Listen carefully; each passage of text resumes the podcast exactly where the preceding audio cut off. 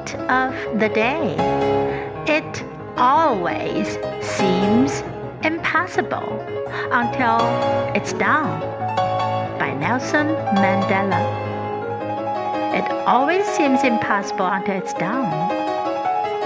Word of the day Impossible. Impossible.